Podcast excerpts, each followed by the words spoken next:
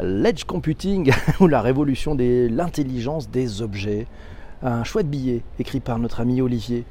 Il y a encore quelques années, l'ordinateur était ce truc encombrant, gris, blanc ou noir, posé sur un bureau que l'on utilisait avec un écran, une souris et un clavier.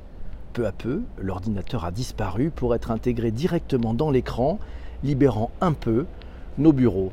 En 2020, l'ordinateur tient dans la poche ou dans un sac à dos et il n'a besoin ni de souris, ni de clavier, mais juste de votre index. L'ordinateur s'est réduit à un écran tactile de 10 à 40 cm de diagonale dans lequel vous trouvez des centaines de milliers d'applications accessibles du bout des doigts. Toujours plus puissants, connectés en permanence à Internet, ces ordinateurs de poche disposent maintenant d'une quantité de mémoire supérieure aux ordinateurs de bureau et d'une puissance de calcul gigantesque, boostée par les demandes des gamers et des entreprises. C'est l'explosion de l'informatique mobile. La multiplication du nombre d'appareils mobiles connectés à Internet modifie radicalement notre façon de concevoir les réseaux informatiques à travers leur utilisation, la distribution des applications et la sécurité. Avec l'utilisation massive d'applications dans le cloud, les services informatiques sont poussés à intégrer dans l'urgence les appareils personnels dans le réseau de l'entreprise sans en compromettre la sécurité. Accéléré par la crise sanitaire, le travail à distance se développe à pas de géant et les entreprises utilisent plus que jamais les plateformes et les services numériques dans le cloud. L'edge computing, que l'on peut traduire par l'informatique en périphérie de réseau ou encore l'informatique de pointe, ça désigne le traitement informatique qui s'effectue à l'emplacement physique de l'utilisateur ou de la source de données à proximité. L'edge computing, ça nous permet de mettre nos appareils mobiles dans la boucle du traitement des données pour offrir aux utilisateurs des services moins coûteux, plus rapides et plus fiables. Ce qui a pour conséquence la réduction de l'utilisation des ressources centralisées tout en augmentant l'ensemble des ressources disponibles pour un plus grand nombre d'utilisateurs. C'est ce qu'on appelle aussi le cloud computing hybride ou le multi-cloud. Nos smartphones, nos tablettes et nos ordinateurs portables vont jouer un rôle essentiel dans l'avenir, mais également tous les dispositifs connectés comme les IoT, vous savez, l'Internet des objets. De grands noms de l'informatique sont très actifs dans cette course technologique, dont bien sûr Amazon, Apple, Microsoft et Google.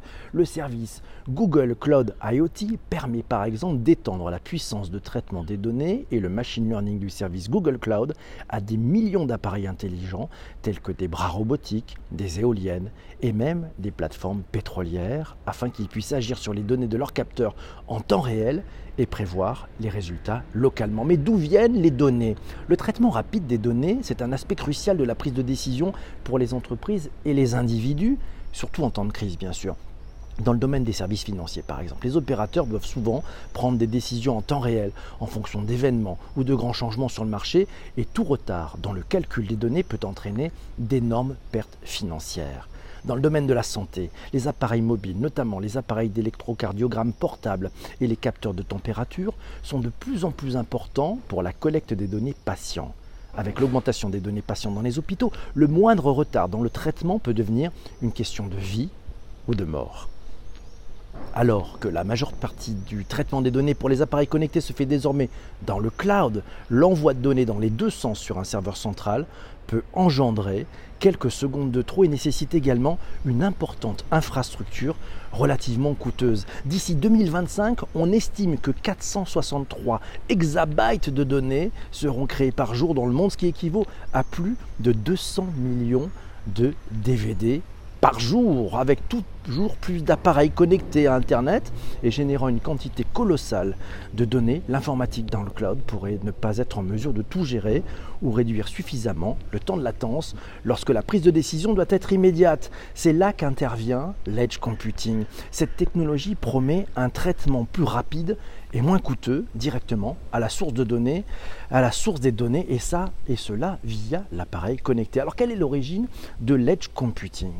Avant l'edge computing, il y avait le cloud computing qui permettait aux entreprises de stocker et de traiter des données en dehors de leur propre réseau informatique physique, à savoir à travers un réseau de serveurs distants on appelle ça le cloud, le nuage en français. Par exemple, une personne peut sauvegarder son smartphone en utilisant l'iCloud d'Apple. Elle peut ensuite récupérer les données de son smartphone via un autre appareil connecté à Internet tel que son ordinateur de bureau en se connectant au cloud. Ça permet d'étendre facilement la capacité de stockage de nos smartphones. Ce n'est plus, ce n'est qu'une des nombreuses utilisations d'ailleurs du cloud computing. Un autre exemple, un autre exemple, c'est l'exécution d'applications à grande échelle auxquelles on accède par un navigateur web ou mobile sous la forme de progressive web apps. Ce sont des sites internet adaptés à l'utilisation sur mobile. Avec cette technologie, les réseaux sociaux tels que Facebook, Twitter et LinkedIn sont accessibles via un simple navigateur Internet avec une expérience utilisateur proche de l'application mobile. Du cloud computing, on passe à l'edge computing. Avec l'accroissement de la quantité de données et les milliards d'appareils connectés à Internet, le traitement rapide et fiable des données devient un enjeu crucial.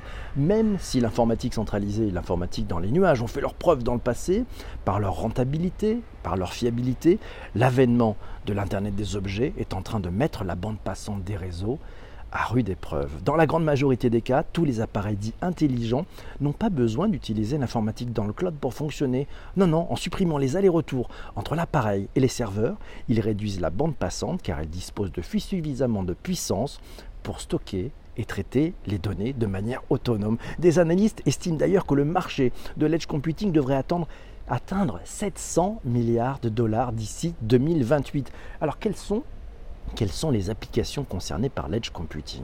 La réalité virtuelle et la réalité augmentée sont des exemples concrets d'edge computing. Cette technologie souffre souvent d'une bande passante insuffisante et d'une latence élevée. Leurs utilisateurs subissent fréquemment des malaises à cause des ralentissements dans les performances de calcul, ce qui perturbe la dimension immersive de l'expérience. L'edge computing empêche ce type d'incident de se produire en permettant d'exécuter les opérations de rendu directement sur les appareils au lieu d'utiliser le cloud. Même principe pour l'Internet des objets dans le cas des voitures autonomes, par exemple, pour, pour lesquelles aucune latence n'est tolérée dans les calculs relatifs à l'orientation dans l'espace et à la localisation des obstacles. Votre voiture doit être capable de traiter des données et de prendre des décisions en temps réel, de façon quasi instantanée, au risque, là encore, de provoquer des accidents mortels.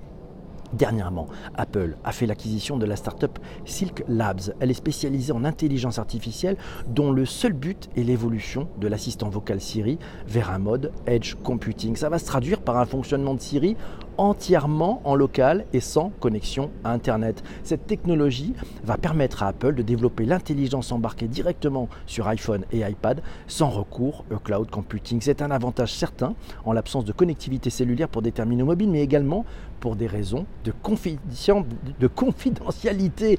L'arrivée de la 5G va bouleverser ces technologies en apportant un débit Internet dix fois plus rapide que la norme actuelle pour un temps de latence de l'ordre de la milliseconde. Alors l'informatique mobile forcément laisse entrevoir un grand nombre de services innovants dans les domaines de la télémédecine, du véhicule autonome ou de l'usine du futur. Et c'est là qu'intervient l'edge computing qui en déportant la puissance de traitement vers la périphérie du réseau va réduire les échanges avec le cloud et libérer les données. et oui, et c'est comme ça que ça va se passer parce que certaines nomment cette technologie l'intelligent edge pour déporter l'intelligence sur le dernier maillon. Intéressant, non? Rendez-vous au prochain épisode. Oui, rendez-vous au prochain épisode. Mais avant de se donner rendez-vous au prochain épisode, il y a quelques commentaires, quelques commentaires dans le direct et qu'on va prendre. Et oui, c'est ça qui est très bien. Alors, par exemple, Shadia. Shadia nous dit 91% des, données, 91% des données, euh, selon Gartner, 91% hein, des données actuelles sont créées et traitées dans des centres de données centralisés. Et d'ici 2022, environ 75% de toutes les données devront être analysées et traitées en périphérie. Voilà. Puis le Computing, selon Shadia, favorise un écosystème d'entreprise agile, plus efficace, plus rapide, plus rentable et plus facile à gérer et l'avenir, c'est probablement le cloud hybride, l'expansion du cloud public vers un système d'information privé et de, de, edge computing. Et ces 4G qui nous demandent est-ce que la 5G est la voie? Qu'en est-il des systèmes comme Suffix, par exemple, comme Sigfox? Oui, Et puis c'est l'intelligence qui est sur le dernier maillon. C'est exactement ça, nous signale Manon et Marion. pardon. Et ça, c'est plutôt pas mal. Et puis, euh, et puis qu'est-ce qu'on retrouve aussi? Bah, Les balaises des utilisateurs, hein, à cause de la latence élevée, c'est vrai que les gamers l'ont choisi. Mes amis, merci Merci d'avoir écouté cet épisode en direct. On se retrouve euh, très très vite pour un prochain épisode. Et je vous laisse, j'ai rendez-vous avec les personnes qui sont présentes sur Twitter en direct. À très bientôt. Merci d'avoir écouté ce podcast jusqu'ici. Vous avez ce qu'il vous reste à faire. Vous abonner si ce n'est pas encore fait, mettre des étoiles si vous êtes sur Apple Podcast. Et surtout, si vous pouvez le faire, partager. Il y a des boutons pour ça qui sont faits sur vos applications de podcast. Je vous laisse jouer. À bientôt. Salut, salut mes amis. Ciao.